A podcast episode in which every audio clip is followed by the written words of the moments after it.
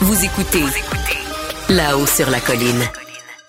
C'est pas un peu euh, irresponsable de, de mettre des enfants au monde? Un enfant, c'est 60 tonnes de CO2 par année. Le futur, ben, c'est l'agonie. Ah, il arrête pas, lui, hein? T'es juste... Qu'on vient d'entendre, c'est un extrait de la bande-annonce de Ligne de fuite, une comédie dramatique réalisée par Catherine Chabot et Myriam Bouchard, qui a eu un certain succès cet été. Ça introduit une série d'entrevues avec des parlementaires que j'entame aujourd'hui sur un thème qui, personnellement, me bouleverse, c'est l'éco-anxiété, c'est-à-dire cette inquiétude profonde pour l'avenir de la planète. Elle, euh, s'avère tellement prégnante euh, dans une certaine génération que plusieurs jeunes adultes en viennent à se dire à quoi bon avoir des enfants ou encore même notre devoir envers la planète, c'est de ne pas avoir d'enfants. On en discute euh, aujourd'hui avec une nouvelle maman, c'est Marois Risky. Bonjour. Bonjour. Député libéral de Saint-Laurent. Alors, comment ça se passe? Euh, d'abord, euh, maire et rentrée parlementaire? Euh, moi, ça va super bien. Un peu plus fatigué que d'habitude. Maintenant, je sais c'est quoi ne pas dormir. Euh, on fait juste des euh, petits sommes dans la journée puis le soir. alors, ça a été une, une rentrée cette semaine je dirais vraiment belle. On a eu une très belle réception. Euh, les gens à Québec ont été très gentils, puis vraiment tous euh, les parlementaires de tout parti confondu, là, ça a été un très bel accueil. Et c'est souligné par la chroniqueuse José Legault ce matin qui signe un, un, très beau texte dans nos pages sur la présence de votre petit Gabriel en chambre, entre autres. Oui, ça m'a beaucoup touché. Je l'ai lu ce matin, puis euh, j'ai beaucoup aimé sa chute. Ah oui, ah oui, c'est vrai. Rappelez-la nous comme disait ma grand-mère, lorsqu'elle voyait une famille heureuse, quand la cigogne ne s'est pas trompée d'adresse, ça se voit tout de suite. Donc c'est ça, c'est l'arrivée d'un enfant, c'est c'était habituellement, je dirais depuis la nuit des temps, je peux employer un cliché, une belle chose, mais euh, aujourd'hui, à l'ère de l'éco-anxiété, on dirait que, euh, au contraire, euh, il y a toutes sortes de nouvelles questions qui se posent. Ce n'est plus pour tout le monde une sorte d'évidence de, de joie et de bonheur? D'abord, euh, vous, Marois Risky, euh, êtes-vous euh, éco-anxieuse? non, moi, pas du tout. je suis très, très optimiste pour l'avenir parce que toutes les nouvelles technologies, la science avance à une vitesse vraiment beaucoup plus rapide. Je vais vous donner un exemple concret qui n'a pas rien avec l'environnement, mais juste avec les nouvelles avancées. Un vaccin comme la COVID-19, là, en quelques semaines, quelques mois, on a été capable de développer. Il y a 40 ans, là, je pense pas qu'on a été capable de, se, de trouver une solution aussi rapidement. Mm-hmm. Et moi, c'est ça qui m'encourage, puis de voir, euh, puis moi, je suis pas du tout ingénieur, là, mais à chaque année, il y a de plus en plus de brevets qui sont inscrits, on avance. Donc, euh, moi, je suis plutôt très consciente de ce qui arrive, mais je suis confiante que nous, euh, les scientifiques, tout le monde, on avance dans la même direction puisqu'on veut justement trouver de nouvelles solutions. Euh, qui aurait cru qu'un jour, euh, je dis ça dans, dans, le New York Times, des vitres qui peuvent emmagasiner l'énergie. On connaissait déjà les panneaux solaires, oui. mais des vitres solaires, là, moi, j'avais jamais vu ça. J'avais même pas pensé que c'était possible de faire ça. Oui, mais il me semble que malgré toutes les innovations, on a l'impression parfois que c'est foutu. Surtout quand non. on a comme euh, le secrétaire général de l'ONU qui rivalise de Formule Choc. Là, on l'a vu à, Montréal euh, pour secouer. Évidemment, il veut secouer le monde et les États. Le monde est au bord du suicide collectif. Euh, Est-ce que ça, ça crée pas de, l'éco-anxiété, même chez vous, euh, Marois? Moi, ça n'en crée pas, mais je pense qu'il devrait faire preuve de prudence. Surtout, je regarde les jeunes qui sont déjà anxieux, puis il me semble que lorsqu'on utilise des mots aussi importants, puis et je suis de l'école, euh, qui croit que chaque mot pèse dans la balance. Mm -hmm. Le terme suicide, pour moi, il est chargé. Euh, il est vraiment chargé. Puis même durant la campagne électorale, moi, j'ai une de mes anciennes étudiantes de l'Université de Sherbrooke qui s'est suicidée. Ah oui. Alors, je pense que les gens devraient, surtout lorsque euh, on a un rôle important sur l'échiquier mondial, de faire très attention et de peser nos mots.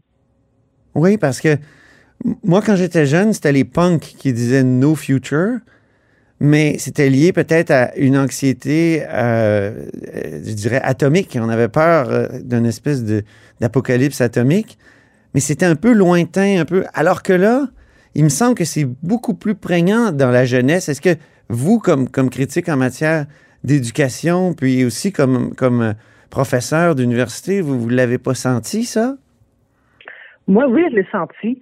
Euh, comme professeur à l'université, euh, vraiment qui ont peur de l'avenir, qui n'arrivent pas à voir là, que le soleil va encore se lever demain matin. Mhm. Je comprends parce que avec des formules aussi chocs, euh, puis qu'on dirait que c'est la fin, ben, il y a des gens qui vont vraiment penser que finalement, il n'y a plus rien à faire. Au contraire, euh, oui, euh, on a des échéanciers à respecter, puis que malheureusement, trop souvent, on va, on va voir euh, des politiciens qui vont faire des très, très beaux discours. Et pour reprendre l'expression de Greta Thunberg, qui l'avait très bien dit, Mhm. c'est beaucoup de blablabla, blablabla. En Oui. fait, Ça prend des actions. Puis il faut pas attendre après les élus nécessairement. Chaque geste compte. Là. Euh, puis, je, je vais vous donner un exemple concret. Ouais. demain, là, euh, pour la COP 15, là, euh, c'est bien beau là, que tout le monde soit au palais des congrès, euh, mais concrètement, là, est-ce qu'il va y avoir un geste de poser? Parce que moi, demain, je tiens un point de presse parce que à Saint-Laurent, il y a ce qu'on appelle le champ des monarques. C'est un espace là, euh, qui, Ah oui? qui appartient au territoire euh, du ministère du Transport parce que c'est l'ADM, donc Aéroport Montréal-Trudeau. Là, en ce moment, ADM voudrait construire, là, alors que c'est vraiment là, un écosystème. Il y a des gens qui se promènent là, euh, et c'est aussi grand, M. Robitaille, que le parc Mont-Royal. Ah oui. Rappelez-vous là qu'il y a quelques mois, le gouvernement fédéral a annoncé là, en grande pompe qu'ils veulent justement convertir des parcs dans les métropoles canadiennes. La dernière fois Mhm. que j'ai regardé, Montréal, c'est la métropole du Québec. On a l'équivalent euh, du Mont-Royal. Alors pourquoi que le gouvernement fédéral ne profite pas de la COP 15 puis annonce justement la protection de ce territoire? Moi, c'est ce que j'ai demandé. C'est ce que mon maire Alain Décision aussi a demandé. Puis on a fait un point de presse euh, en juillet dernier pour interpeller le ministre de l'Environnement fédéral, le ministre du Transport fédéral. Mais Mhm. moment-là, ils nous ont pas répondu. Alors moi, j'espère qu'une fois qu'ils auront terminé, euh, serrer les mains, faire des photos op, mais qu'ils passent à l'action. Parce que ça, ça serait vraiment un vrai geste concret. Puis au moins, on aurait dit, ben, la COP 15 euh, servait quelque chose. Pour revenir à, votre maternité, est-ce que certains de vos amis vous ont reproché subtilement ou même explicitement, un peu comme dans le film Ligne de fuite, là, euh, de, vouloir des enfants? Ben, moi, j'ai 37 ans. Et je vous dirais que toutes mes amies sont pas mal dans euh, pas mal euh, dans le même âge que moi, ils veulent des enfants. Et nous, on vit plutôt une autre réalité qui est très différente. C'est en ce moment fécondation in vitro. Alors, j'ai plus des amis qui sont dans un processus, euh, soit de, de congés de leurs œufs, euh, soit qui font le processus de fécondation in vitro, eux autres aussi, euh, que d'amis qui n'en veulent pas d'enfants. Moi, je suis vraiment dans une autre réalité. Alors, peut-être que l'adage est vrai, qui se ressemble, ça semble, euh, mais non, j'ai pas eu de reproches. Au contraire, j'ai plus d'amis qui en veulent des enfants. Ah oui, parce que moi, j'écoute les jeunes. J'ai trois jeunes dans la vingtaine. J'ai trois enfants. Puis, euh, et c'est- c'est c'est le genre de discussion qu'ils ont souvent. Et, et même ici au bureau, euh, tout à l'heure, il y a un collègue qui m'a dit qu'il a cessé, lui, il est père de famille très jeune, et il a cessé de parler à certains de ses amis parce que cette question-là est venue sur le tapis. Comment vous- vous- pouvez-vous avoir ce geste d'irresponsabilité de mettre quelqu'un au monde? C'est terrible.